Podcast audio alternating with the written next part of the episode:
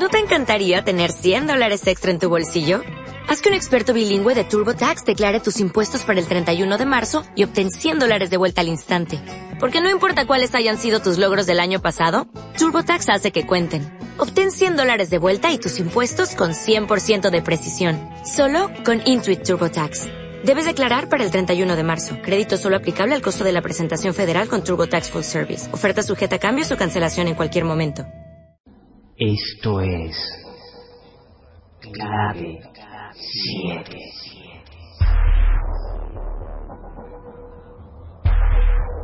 ¿Quieres saber qué son los ovnis? en el cielo. Si existen los fantasmas Fantasmas. o si la Atlántida El pasado perdido. no es solo un mito.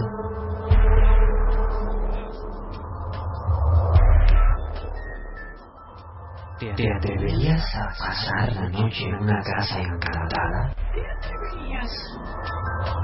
¿A viajar a las antípodas? ¿A la casa del Yeti? Almas. ¿O a adentrarte en profundas rutas en busca de intraterrestres? Intraterrestres.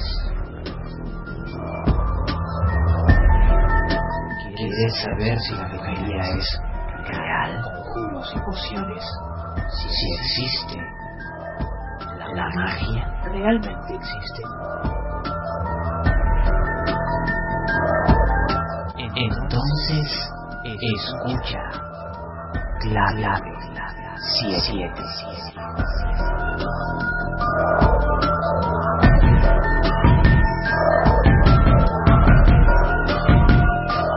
Dirige Fernando Álvarez.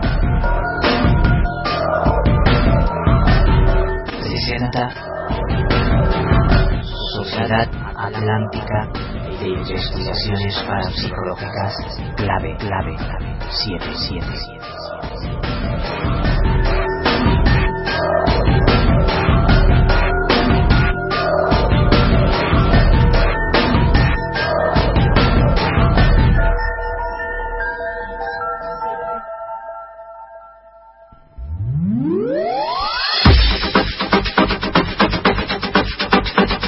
La 107.5 es Radio Geneto.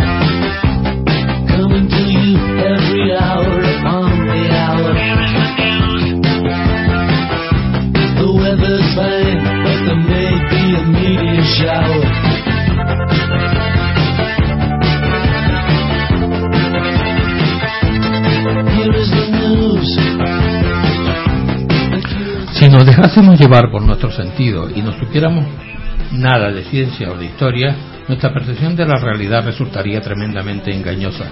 Para nosotros la mayor parte de las cosas que nos rodean y que nos damos por ciertas parecerían estáticas y sin embargo se mueven. A pesar de esa aparente tranquilidad del suelo firme que pisamos, nos encontramos inmersos en un viaje a gran velocidad mientras la Tierra gira sobre sí misma y al mismo tiempo se traslada en órbita alrededor del Sol.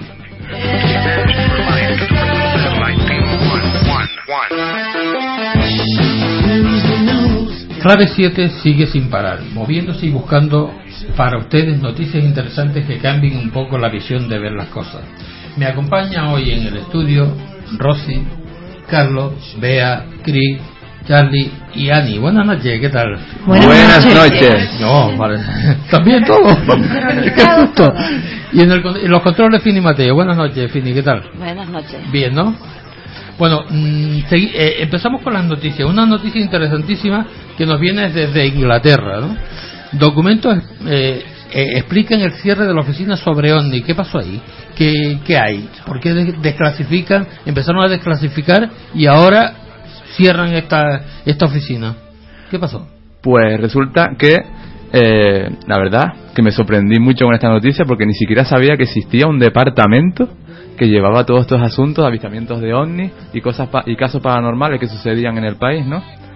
Pues resulta que eh, habían unas, unos documentos con unas cuatro- 4.400 páginas. Se halla un memorando del entonces ministro de Defensa, Bob Ainsworth, de noviembre de, mil- de 2009.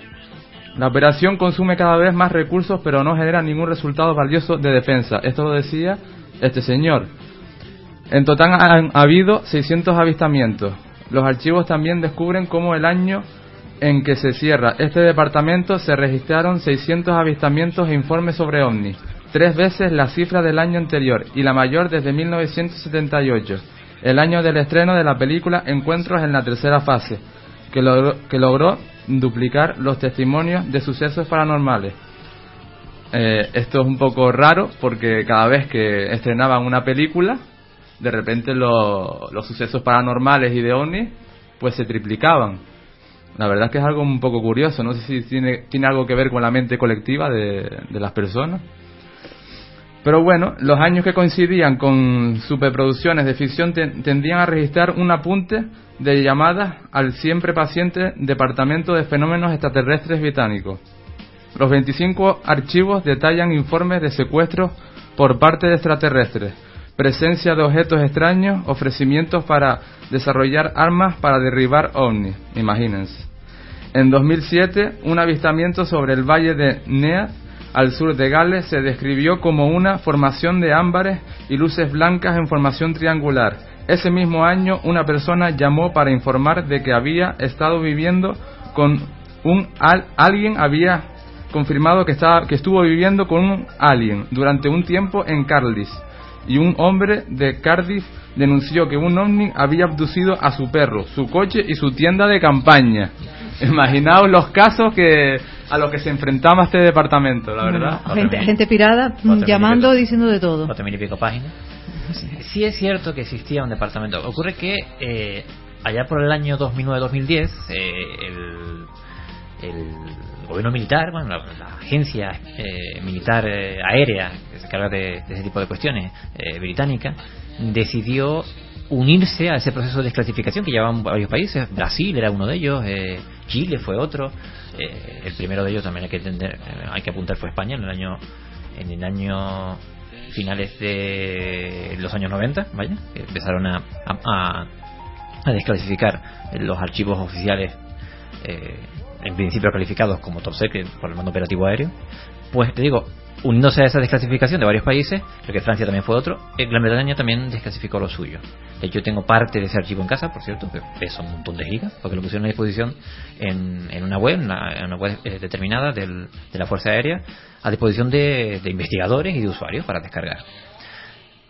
¿Qué ocurre? Que al mismo tiempo anunciaron que eh, ya no iban a seguir con esas investigaciones, o por lo menos no iban a seguir de- desde un punto de vista oficial. Que sí habrían una especie de buzón, por decirlo así, incluso creo que hasta con un teléfono de atención al, ciudadano, para registrar todos los posibles casos de avistamiento o de, otra índole eh, referidos al fenómeno ovni, pero que eh, ya anunciando el pues el uso que se hacía de, los recursos eh, militares para este tipo de cuestiones, pues que anunciaban que no iban a, a- desclasificar, únicamente lo iban a investigar y luego eh, publicar las las conclusiones en esa misma web y los tendrían disponibles durante un tiempo determinado, que no sé si eran eh, un mes, mes y algo, lo ponían a disposición de los, de los usuarios y después sencillamente eran eliminados, eran archivos que, porque ellos ya, como bien apuntaba Charlie en este memorándum, ya eh, anunciaban que fuesen lo que fuesen, no suponía para nada un peligro para la, una amenaza para la, la seguridad nacional. Y por tanto no tenía por qué ser eh, eh, materia reservada. De entonces en adelante empezaron a tener ese pequeño archivo, ese pequeño departamento que comentas tú, que al final también cierran, por- porque, bueno, porque como La crisis, ¿no? Y se dicen ellos, cosas. consume demasiados recursos administrativos. Eh, bueno, que duraron un poquito, tres, tres, cuatro años, vaya. en los que hacían eso, recogían casuística, luego, una vez investigada, la publicaban, pero solo la ponían a disposición de los usuarios un tiempo determinado y después la, la eliminaban.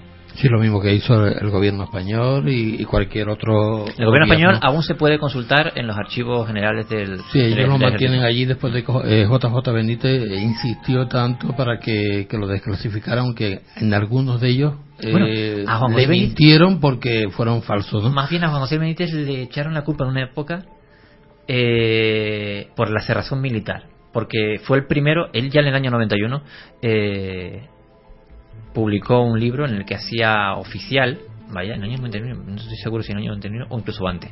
Él publicó un libro en el que comentaba cuatro casos clasificados como materia reservada, eh, fue entre- fueron entregados en mano por un militar, un alto grado, un general, eh, entregados en mano al periodista que los publicó en un libro. Claro, se montó una polémica impresionante porque era materia reservada, pero claro, como dice él, a mí me lo entregó un, un militar.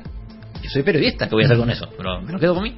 Pues lo publico. Claro. De todas formas, parte de ellos eran, eran fraude. En la segunda desclasificación, sí. Creo que la segunda desclasificación es del año 91. Estoy de un, un mes de frente. ¿Tú te acuerdas, Carlos, del, del famoso libro azul de, de Estados Unidos? Sí. ¿Existirá todavía? Ahí eh, se habló en, en ciertas épocas de mm, estudios aledaños a ese a ese gran eh, libro azul. Es que estoy viendo eh, documentos, archivos, eh, 4.400 folios, Mm. 600 avistamientos. Vamos a ver, Estados Unidos hizo un libro. Lo Existe. que- llamado el libro azul. Hablaremos en un momento determinado porque el libro azul fue también. Eh, del libro azul y otras investigaciones fueron. ¿Libro azul? ¿Y por qué libro azul? Porque los que No sé, querían llamar así. no sé si fue. si- no sé, que, realmente no sé quién A dio ese nombre. No sé si fue eh, J. Allen Hynek, que fue el, el, el ufólogo eh, civil. Sí, que eso, de la eso desde que aparecieron los nueve eh, aparatos en, en el Monte Raider, desde ahí empezó a, a hacerse ese libro azul, ese archivo, y hasta Desde hasta el- qué año, hasta el 90, 47, 80, no, no. por ahí. Desde el 47, no se cerró más, mucho más temprano, ¿vale? Pero creo que siguieron otras investigaciones. Existe, y te hablo de memoria, un día de esto lo deberíamos eh, eh, tocar. Un, porque del libro del Blue Book se fueron eh, publicando una serie de fascículos. Como hicieron la desclasificación esta, cada X tiempo se publicaban por la investigación realizada de un año a otro.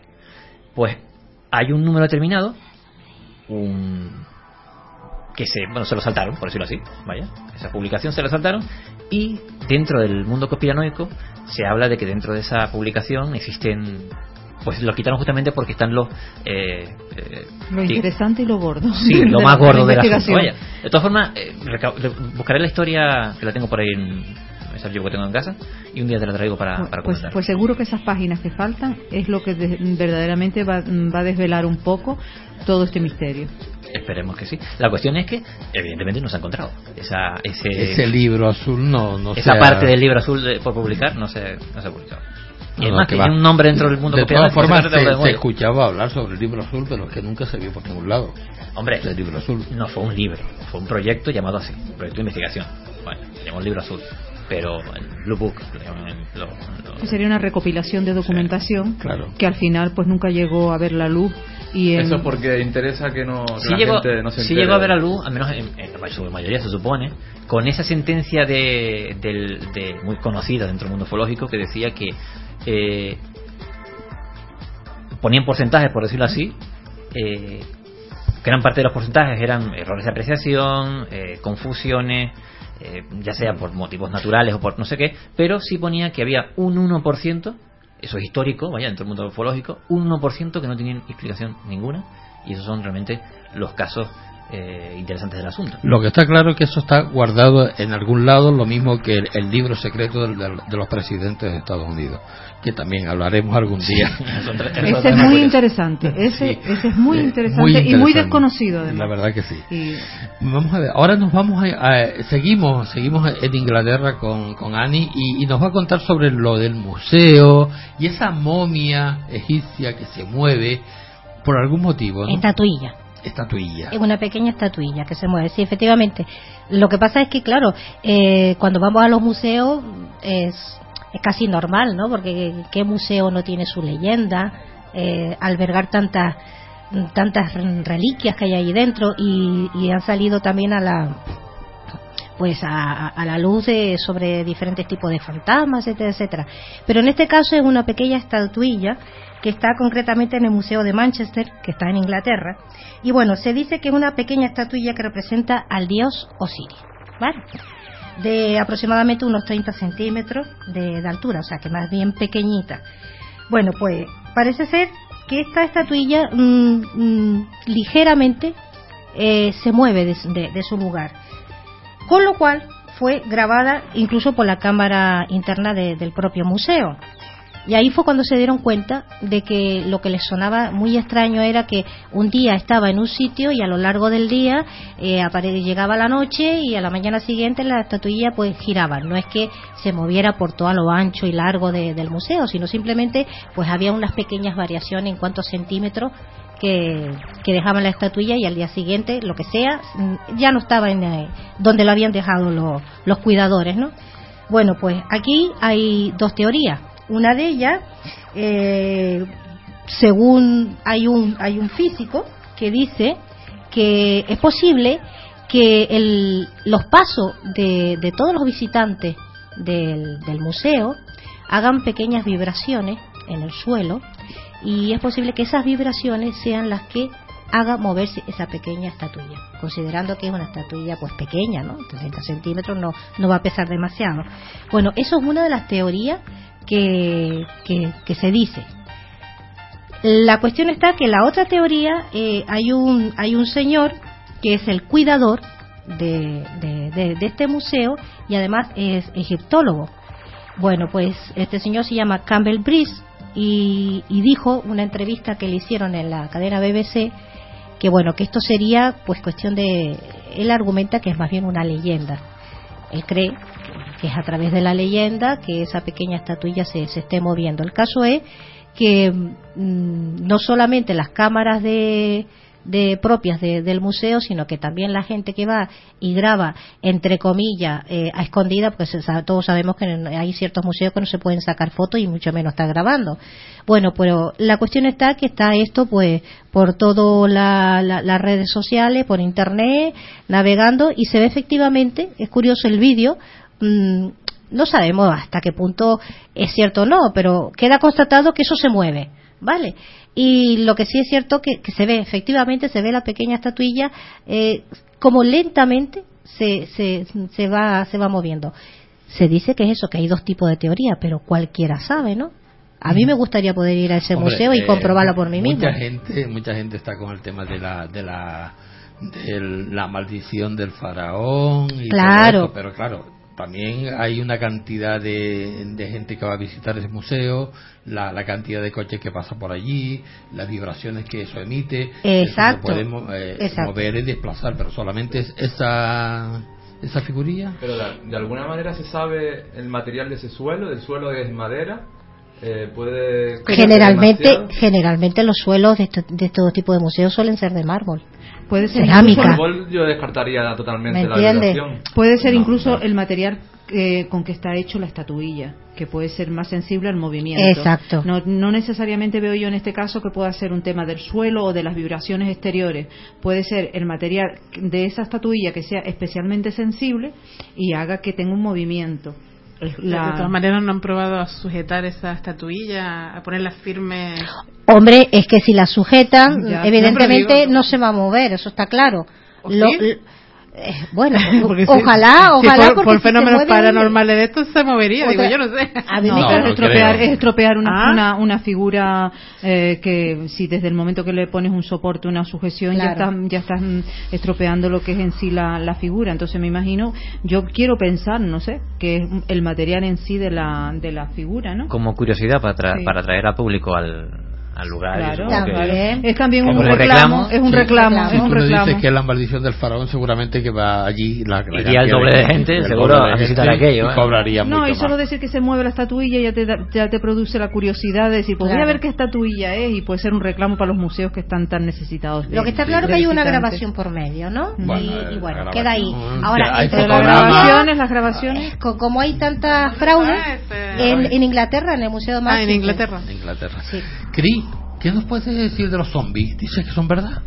Sí, por lo visto, últimamente están saliendo un montón de teorías y de personas que afirman, y personas bastante reconocidas también, que afirman que es posible que los zombies puedan existir, porque, por ejemplo, un doctor de Harvard, que se llama el doctor Steven C. Schwarzman, eh, publicó un artículo médico pues en el- explicando cómo podría funcionar el cerebro de un zombie y pues según él analizando cientos de virus y bacterias y cómo estas podrían llegar a afectar a, cualquier persona pues mm, llegó a descubrir que es posible que esto suceda. Porque por ejemplo mm, entre sus descubrimientos pues si fijándonos en el lóbulo frontal de los zombies que parece no servirles en los zombies ficticios pues ya que no pueden realizar eh, tareas sencillas como abrir puertas, esquivar golpes o superar obstáculos y demás, mm, sería posible al producirse una lesión en el lóbulo frontal.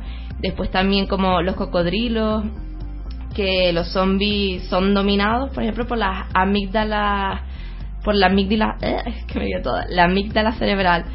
Y una lesión en dicha área también podría afectar a la capacidad de reacción o de ataque. O, por ejemplo, la movilidad torpilenta que también tienen ellos, pues podrían deberse a un daño en los ganglios eh, nasales y el cerebelo. Y entonces la sensación también de tener hambre, que podría deberse a una hiperplagia, y es una condición que no le permitiría controlar los deseos de comer, pues también reuniendo todos esos aspectos podrían mm, consistir en un zombie total. O sea, es posible que no que dentro de poco incluso podemos estemos Si le, dominados por le pegas un palo pintado a alguien en la cabeza, lo puedes convertir en zombie. Sí, seguro. Más o menos. Sí, más o menos, más, más Pues o menos podría decir ser, eso, Carlos. estaría en- No por dar idea, oye, que coste, no quiero dar idea a nadie, pero. No, pero sería la teoría. Sí, es una teoría buena esa, Carlos, porque la otra es como muy surrealista. Yo creo que muchas películas de la televisión se están poniendo de moda eh, en, en la mente de algunos científicos, porque vamos, es como muy muy increíble lo que, lo, lo, lo que acabas de, de contar. ¿no? Desde un punto de vista neurológico, claro, que hay un montón de afecciones que pueden convertir a un humano normal en algo poco menos que irracional. Esto Desde, lo el- damos desde claro. el vídeo de Pues- Michael Jackson, desde el vídeo de Michael Jackson ha sido muy muy Pero, es- extraño pero es cierto ¿eh? que han habido casos muy curiosos, ¿eh? Donde, por ejemplo, con la, lo de las no, las tribus africanas también, pero yo me refiero a un, ca- un caso muy curioso como me ocurrió en, en Miami una mañana, que de repente un- un- una persona normal y corriente empieza a devorarle el rostro a, a otra persona.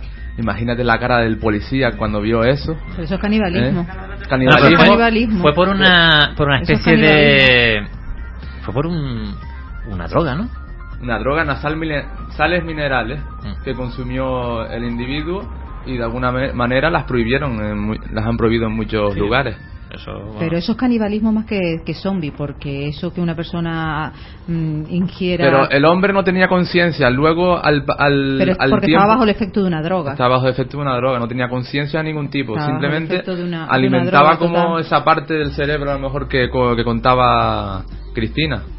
De todas maneras, pues casos de del anecdotario zombie ahora están muy de moda porque han sido películas mm, de mucho éxito en televisión y además al- eh, conviene y alimentar esas ideas porque las productoras de, de- de cine pues las ofrecen y eso da unos unos importes económicos bastante elevados, bastante elevados.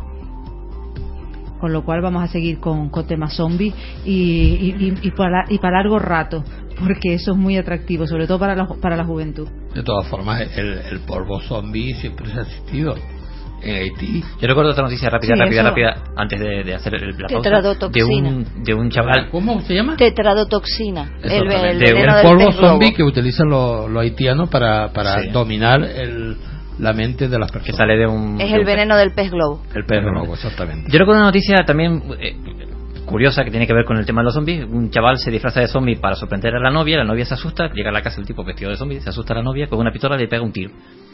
Ah, el tipo sí, acaba en el hospital con un, con un agujero, no sé, no sé exactamente qué parte del cuerpo, pero claro, Sí, esa, esa imagínate qué, Sí, bien, eso fue qué bien disfrazado tiene que haber ido el señor para que la mujer... eh, y además después de todo esto, pues eh, viene Yo el creo que aprovechó la coyuntura y perfumes, se lo cargó. eh, que lo- el perfume que sacaron ahora con, Sí, con olor a zombie zombie. y bueno y una serie de, de artilugios sí. Aparte sí. del juego este y para que hay espantar a los zombies te pones un, un- el perfume y repeles a la los zombies batalla de los zombies, ¿no? También. Ah, existe También. también, hay quien ha creado protocolos de actuación ah sí eh, eh, hubo uno. en caso de ataque de zombie. eso O fue en sea que- Estados Unidos si no mal hay recuerdo zonas. Estados Unidos creo Sí, porque que la fue. hay guerra quien ha creado una especie de hay, hay- hay quien ha creado una especie de mapa en el que sería apunta a los lugares más propicios para ir a refugiarse en caso de instrucciones y todo, manual y todo. Pero es que Estados Unidos tiene el protocolo de, de, de, de- de- de haber defensa anti-alienígena y no sé qué rollo. De todo, de todo. A ver, ellos, hasta el ellos desde lo la, desde La la- guerra de los mundos aquí. Ellos con el tema de la, de la guerra bacteriológica tienen miedo de que la población se convierta en cualquier cosa y entre ellos pues claro está el tema zombie que además viene muy bien por lo que por lo que por lo que estábamos comentando todos porque eh, a, a- a las televisiones a las productoras A todos, todo a eso todos. le viene muy bien con lo- con camisa zombie perfume zombie Claro. eh, películas zombie todo eso es dinero Sí, también quería apuntar, apuntar sobre otro, otras- otro elemento natural que también te zombifica, que es la, burun- la burundanga. La Sí. burundanga te anula la voluntad, de tal manera que cualquiera exter, cualquier persona externa a ti te puede... pero eso son drogas no zombies pero Sí, es una sí, pero zombificación zombifica. Pero es un- sí, pero- pero, es una es zombificación puntual porque luego Claro. te recuperas te Claro, recuperas con claro. el mal sabor pero te recuperas eh, ella es droga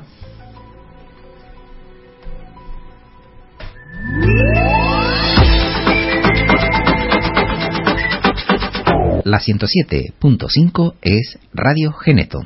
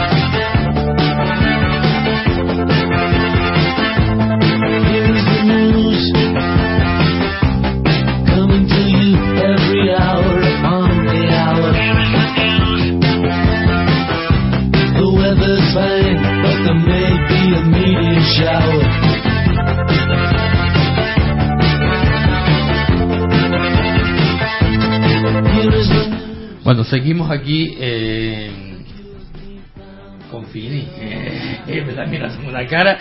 Hallan el asteroide número 10.000 cerca de la Tierra. Los astrónomos ya han detectado 10.000 objetos, asteroides y cometas que se encuentran próximos a la Tierra. Alerta Tierra. ¿No es así? Mm, Bueno, los astrónomos han detectado 10.000 objetos entre asteroides y cometas que se encuentran próximos a la Tierra. El último, un asteroide hallado el pasado 18 de junio, ha sido nombrado como 2013 MZ20 MZ5. Este cuerpo celeste mide 300 metros de diámetro, no tiene una trayectoria peligrosa para la Tierra según la NASA. Fue descubierto mediante el telescopio Pan-STARRS 1, gestionado por la Universidad de Hawái, que Annie conoce muy bien, informó la Agencia Espacial Estadounidense. Los objetos próximos a la Tierra, aquellos que se acercan a nuestro planeta a una distancia de 45 millones de kilómetros o menos, están en el foco de atención de los científicos, quienes estudian si hay o no amenaza potencial de impacto. La Tierra coexiste con un enjambre de asteroides de distintos tamaños y además de la basura espacial. En los últimos 15 años, tras una serie de búsquedas, algunas financiadas por la NASA, han sido detectados un 95% de estos objetos cercanos cuyo diámetro es mayor de un kilómetro y sus trayectorias están calculadas. Pero a medida que desciende la escala de tamaño, estos objetos se hacen más numerosos y más difíciles de detectar. Hasta el momento solo ha sido detectado un 30% de los asteroides, mayores de 140 metros de diámetro, o sea, aquellos lo suficientemente grandes como para arrasar una ciudad entera. Curioso, la verdad. Pero últimamente está- eh, parece ser que están apareciendo cada vez más, ¿no? Y ahora en verano, ahora tenemos eh, varias varios polvos de estrella, por decirlo de alguna forma, ¿no? Sí, Las la- Pleiades, por lo menos. Claro, Pedruscos que también. llegan lo- la, Mucho fe- pedrusco. las fechas estivales y Claro, yo no sé, yo ustedes tendrán la suerte de poderlas ver, yo es que no no puedo subir tan Bueno, alto. habrá, habrá. El ascensor no me llega. No, y- si no subimos tan alto, subimos un poquito con. a pero no puedo verla con, con la con la eh, lucidez que la veía antes, ¿no? Yo quiero verlas, no sentirlas. Mm. Porque ya si sentimos las piedras que caen con todo el miedo que nos están metiendo en el cuerpo, No, ya eso es difícil. hombre, las Pleiades siempre Carlos, son muy lindas de verlo. ¿Hay peligro o no hay peligro? Por lanzar, peligro hay. Eh, espera, espera, Vamos a Y verlo que- no se Hombre, siempre, siempre y cuando, si llevas tortillas, siempre hay peligro. Sí, bueno, no sé si la tortilla o lo, o lo que ingieras con ella. La cosa es que eh, el asunto está en que se trata de una, de una realidad científica, vaya. No, no sé, pero a veces da la impresión de que parece que nos están tratando de concienciar De que nos va a caer la de que esto puede pasar, vaya. Claro, por eso te digo. Los medios de comunicación no es otra cosa que, que comentar que aquel astrónomo aficionado vio un... Porque siempre lo ven, ven estos pedidos como los astrónomos aficionados que los propios astrónomos que están todo el tiempo apuntando para arriba a los telescopios. No sé cómo lo hacen, pero bueno. Se- Segundo paso, que salgamos con casco a la calle. Por eso te estaba diciendo alerta tierra, porque mm, yo suelo visitar esa página y, y normalmente veo a cada momento aficionados que te dicen, bueno, he visto eh, pasar un, un meteorito por esta zona o he visto pasar por, eh, algo, un cometa por esta otra. Y, pero no te lo dicen por la, la NASA ni nada de esto, ¿no? No te lo... No porque no, no tienen capacidad de verlos todos. El ejemplo más claro, lo hemos comentado cuántas veces. Rusia mismo le sorprendió, hace la semana pasada, le sorprendió que en- de un momento para otro apareciera uno. Claro, ese. y pidió y pidió a la gente eh, colaboración para que, que, bueno que, que hablaran sobre ello y miraran el cielo La noticia la comentamos la semana pasada, exactamente. Y el sábado un oyente también llamó y diciendo que había visto pasar una luz muy muy extraña, muy mm, eh, precisamente por por taco, que eso también puede ser eh, algo así parecido, ¿no? Y- O esperemos que no caiga.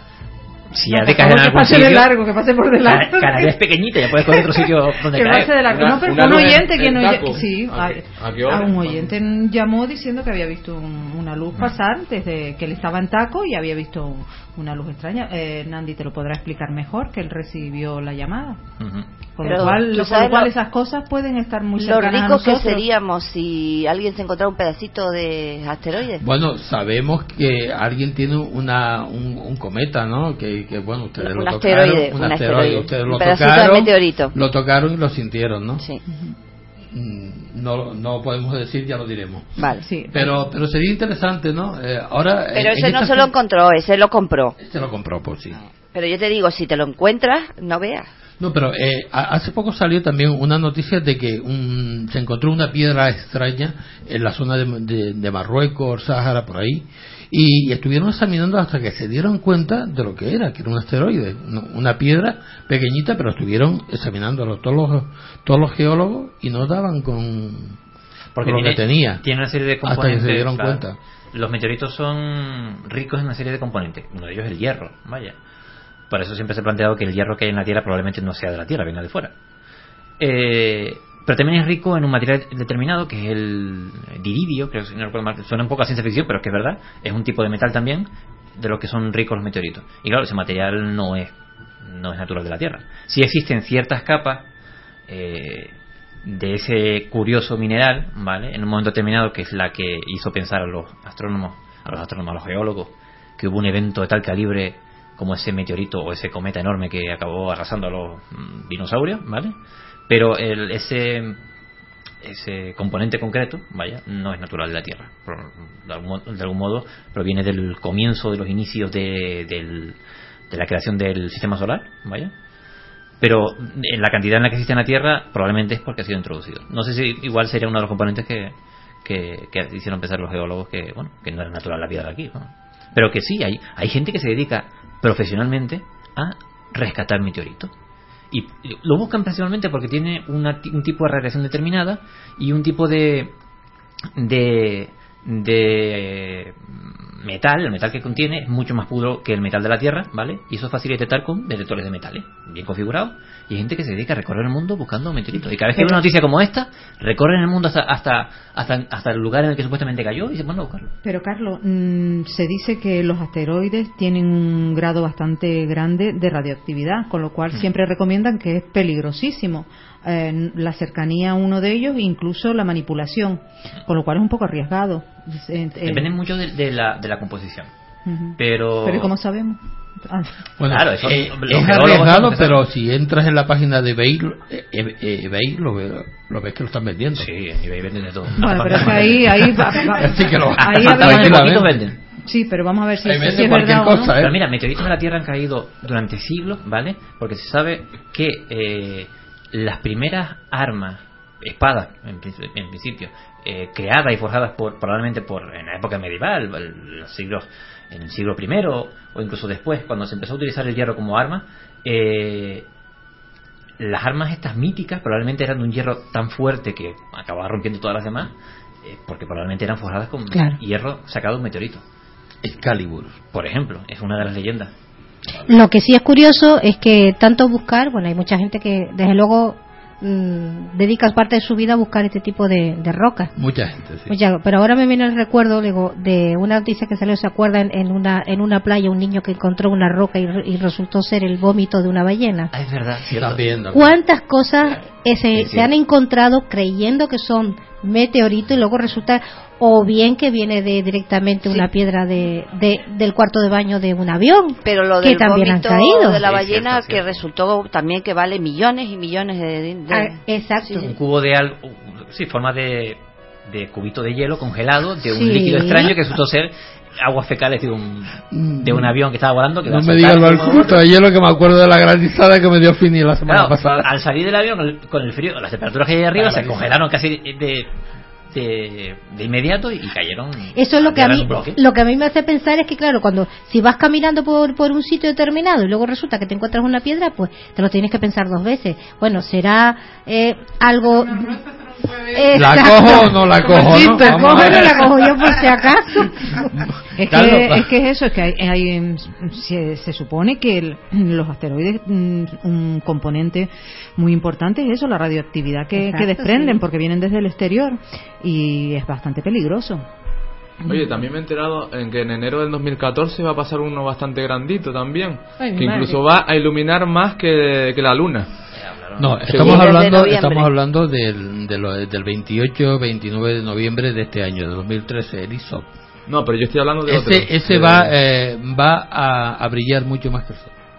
Mucho más que el sol Que o que la la luna, luna. que la llaman el Ah, cometa la del luna, que la luna. es Me- una ya me estaba asustando. Yo iba a decir, ¿para dónde me voy? Si, Ese si- es el que dice- si no puedo el salir que de la. Tierra. Claro, el ISOP. El, Sí. el 28 y 29 de No, noviembre. pero yo también leí, un astrónomo ruso, esa noticia me la envió Fini. Ah, no, Sí, pero que- no, no, pero es que vamos a ver, eh, desde noviembre se empieza a acercar y es en enero del 2014 ah cuando... vale Ah. Claro, estará Perfecto. viéndose como el, Vale. el Hale-Bopp que estuvo El casi asunto- dos semanas del viéndose eh, con su estela y todo, eh, casi dos semanas viéndose. Pero por el hecho de que es enorme. Al mismo tiempo que el, que el Harley, ¿no? Es enorme, tiene como unos 5 kilómetros Entonces de vamos a poder contemplar Pero- un auténtico espectáculo, ¿no? Pero Sí, además- es lo que prevén. Pero hasta que no llegue no se sabe si realmente tiene la composición oportuna para que el- cuando se acerque al Sol se desintegre y provoque... ese- Todavía no se sabe. Vale. Es una previsión, vaya, por la composición que se estima, por el tamaño que tiene, pero hasta que no llegue cerquita, bueno, Bueno, cerquita, pasará por aquí. No, esperemos que no llegue cerca. no, pasará Esperemos lo más que no cercano esté muy dice que, lo más cercano dice que pasará eh, la- en 1,2 distancia, millones. La, la equiparable a la que está en Marte ahora mismo. ah Eh, bueno Eh, Sí, no pero, pero dice que se, se, se observará a simple vista, llenará todo de polvo cósmico, que además se podrá recoger todas esas partículas por todas partes de la Tierra. Esa es la, la idea, porque la Tierra podría atravesar eh, la cola. No va a suponer ningún problema extraño para el planeta, vaya, eh, porque para eso tenemos el campo magnético. Pero oye, puede ser un, un momento fantástico para enviar ciertos satélites o algunas cosillas, maquinillas para ahí fuera, para recoger datos. que No me quiero encanta ser- como dices tú Carlos no- Maquinilla es que me encanta ser pájaro de mal Vamos a abuelo, ni quiero pensar maquinilla. mal con, con esto porque hay mucha gente trastornada y Sí, puede, puede pensar claro. que No puede, que puede suceder alguna cosa gente, con este Ya se está echando ¿no? la culpa a Nostradamus y todo. vaya. Ya, yo, yo estaba pensando ya en, en aquel, aquella luz que iba a venir y que cierta gente de, de, de la zona Que de todavía- Guaymas se iba a ir para arriba. eh, bueno. Todavía estamos de- en la franja del, del, del 2012, vaya, el fatídico final. 11-11, del- sí. Bueno, mm, Vamos a ser optimistas. Sí. Cambiamos de tema, ¿no? Bacterias mutantes atacan la Estación Espacial Internacional, Carlos. ¿Es, verdad Sí. eso? Ah, que Eh, suena- pero que están, eso de bacterias mutantes suena a eh, Claro, estamos hablando, Cristi, de zombies, ahora tú estás hablando De, de zombies pasamos a bacterias bacterias, mutantes. mutantes. Mira, eh, un señor vicepresidente de la Academia de- Rusa de Ciencias se llama Anatoly Grigoriev. Durante una conferencia que se celebró en Moscú, que es una conferencia que también fue mm, llevada a los medios de comunicación por una agencia espacial, eh, agencia eh, de noticias, perdón, eh, Interfax, que se llama, pues este señor lanzó una serie de conclusiones en base a investigaciones realizadas eh, durante toda la carrera espacial, pero basándose en datos recientes. Según el señor dice que existen desde, de- entre 70 no, perdón, dice 76 clases de microorganismos diferentes, dice el señor, han sido identificados hasta el momento a bordo de la plataforma orbital, refiriéndose a la Estación Espacial Internacional. Y continúa.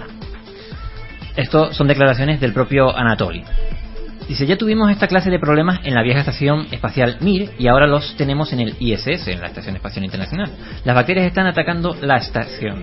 Estos organismos corroen los metales y los polímeros y pueden causar fallos en los equipos. El tema es, es, son bacterias, pero no son bacterias que están de forma natural en el espacio. Son bacterias que han llegado allí por nuestra causa. ¿Vale?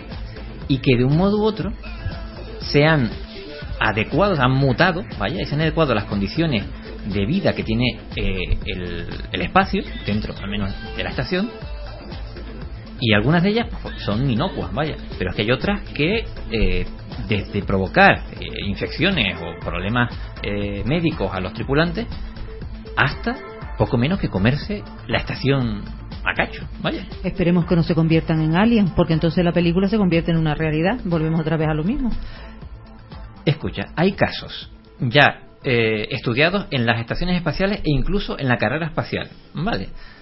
Para que veas tú, porque hay una cosa clara, eh, el, mm, si existe vida en la Tierra. Y tuviésemos que agruparla en volumen, ¿vaya? El individuo que domina el planeta Tierra y que siempre lo dominó son las bacterias. Hay más bacterias en todo el planeta Tierra que cualquier clase de vida si la unes toda. ¿Vale? De un modo u otro, colonizaron la Tierra, fueron los que generaron la vida y todavía siguen estando aquí. Pues el caso es el siguiente. Esto es historia. Vaya.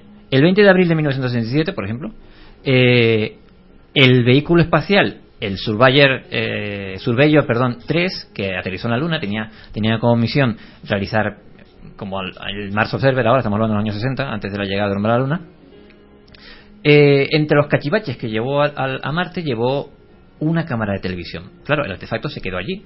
Esa cámara de televisión fue recogida dos años después, en noviembre del 69, cuando llegaron eh, Alan Bean y Pete Conrad en el, en el 11, en el Apolo 12, perdón, eh, y recogieron la cámara, se la trajeron a Tierra y aquí los, eh, los especialistas de la NASA encontraron especímenes de estafilococos en el interior de la cámara y estaban vivos, además. O sea, no es que estuvieran muertos, que han llegado allí y han sufrido, pues, eh, están en, el- en la luna, vaya, no hay atmósfera, no hay nada, pero, pues no, estaban vivos.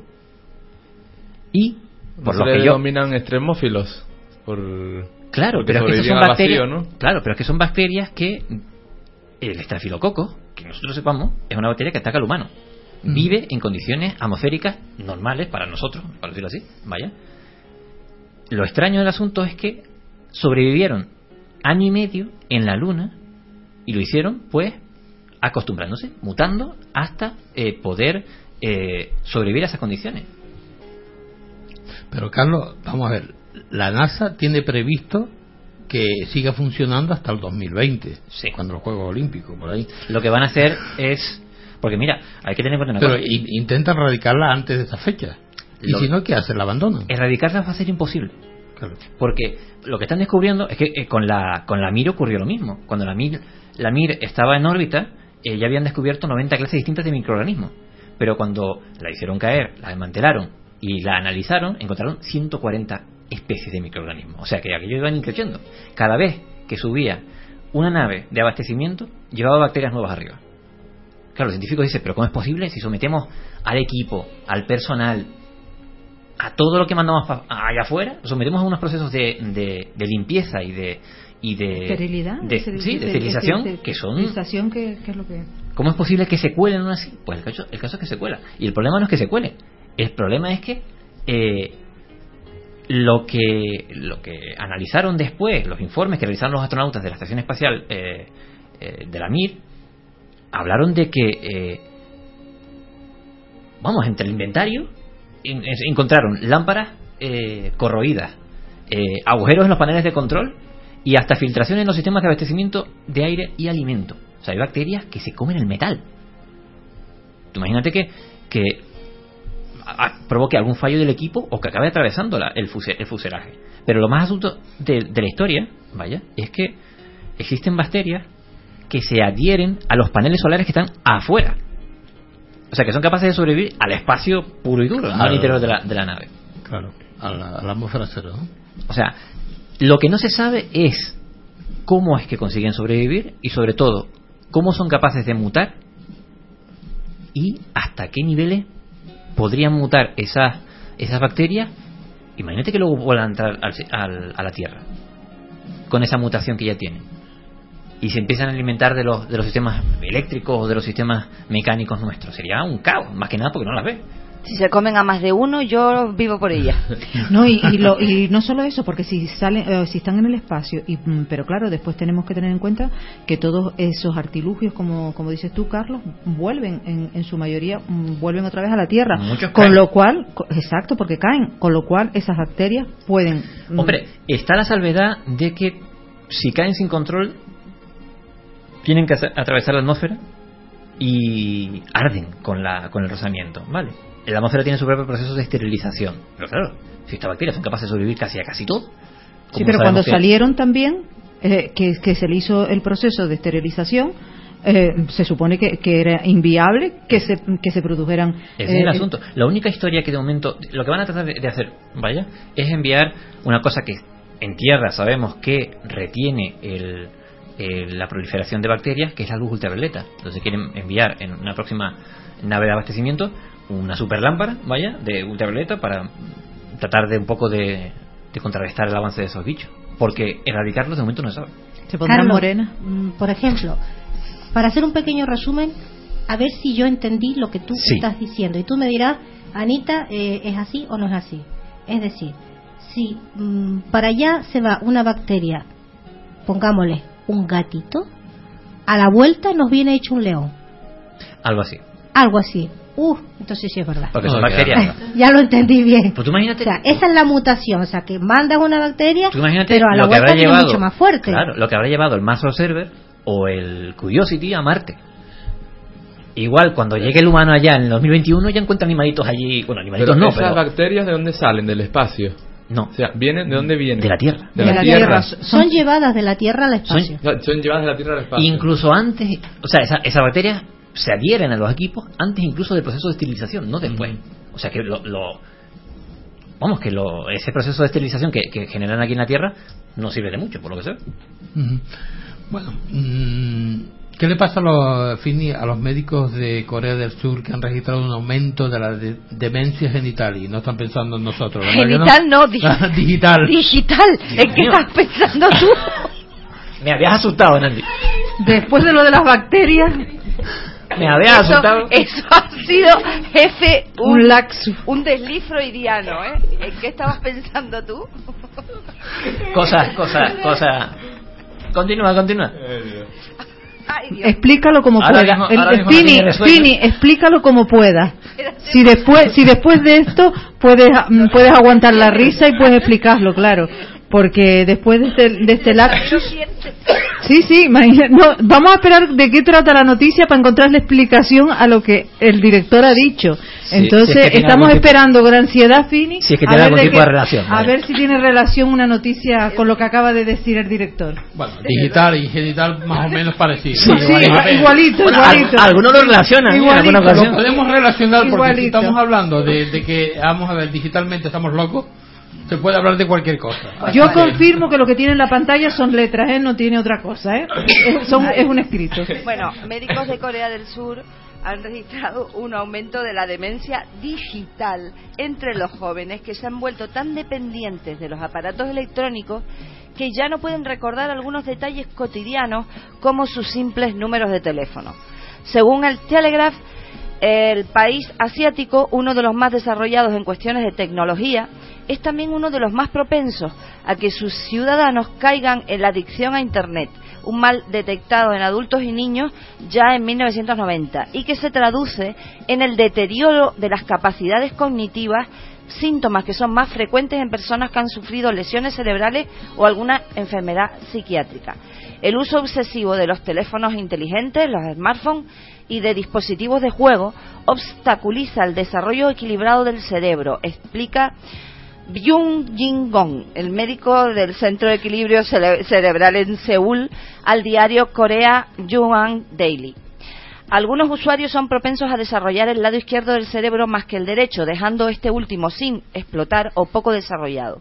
El lado derecho del cerebro está relacionado con la concentración, por lo que puede afectar a la atención y al desarrollo de la memoria, lo que supondría un 15% de estos casos daría lugar a la aparición temprana de demencia.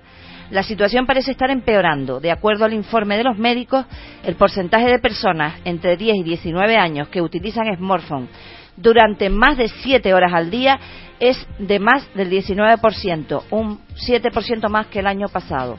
Y según el neurocientífico alemán Manfred Speiser, autor del libro Demencia Digital, el déficit en el desarrollo del cerebro es irreversible. Y eso es cierto, porque tú estás con tu teléfono móvil y ya no te acuerdas del teléfono de nadie, porque está allí apuntado y como te pierdas el Pero teléfono... de todas formas, no, ustedes se ríen por, No, no, por mi no me- equivocación. No, no, pero los genitales sí afecta, ¿eh? También. Pero vamos a ver, exactamente. equivocación afecta. consciente, además. Exactamente, porque eh, lo a ver, conscientemente. digital es que te olvidas de todo, de todo lo que el ser humano puede hacer, porque estás tan adictivo con el tema de los móviles, con la con internet que te olvidas de todo lo natural, de todo lo que hacemos normalmente. Y entonces la equivocación no fue tal. Yo apuesto... ¿para qué quiero yo los genitales? Te olvidaste. No, no, vamos a ver, no, claro, es que realmente, re- Entonces, por eso ¿Y esto es para qué era? por ¿Para qué servía? La similitud de lo que tú has no, dicho es verdad, porque llega un momento que te mira y dice, ¿para qué quiero los genitales? No me acuerdo. Voy al teléfono móvil a preguntarse. Sí, voy a preguntarle a internet a ver para Voy qué a sirve, ¿no? preguntar para qué, ¿no? Es por eso tú lo quisiste decir. No, Ahora no, desde hace, desde hace, de todas maneras, desde, desde hace mucho se sabe que mm, esta exposición a los teléfonos móviles en la zona donde tú Genitales. sabes, en los genitales, Claro.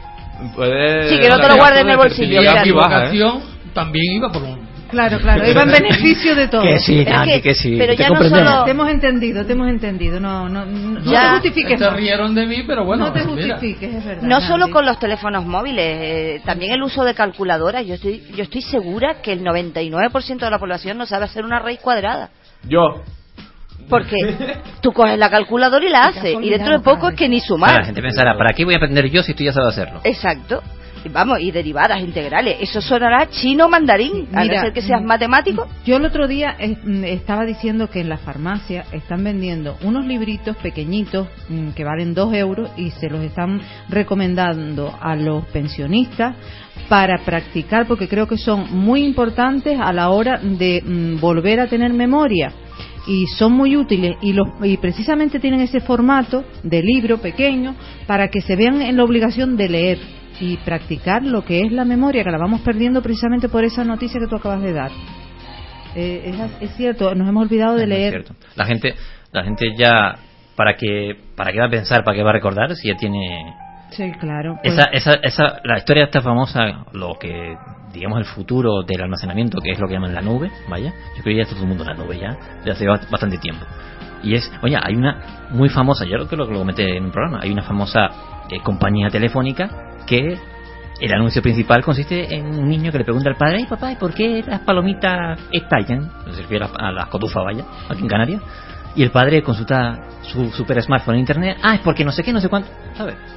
Sí, si no la no, se Ya ha no- ya no hay que pensar, ¿para qué? Si ya tenemos dispositivos que lo hacen por nosotros. Exactamente, cualquier cosa, vamos al, a, a internet, eh, estemos donde estemos, y no hace falta ir a buscar un libro.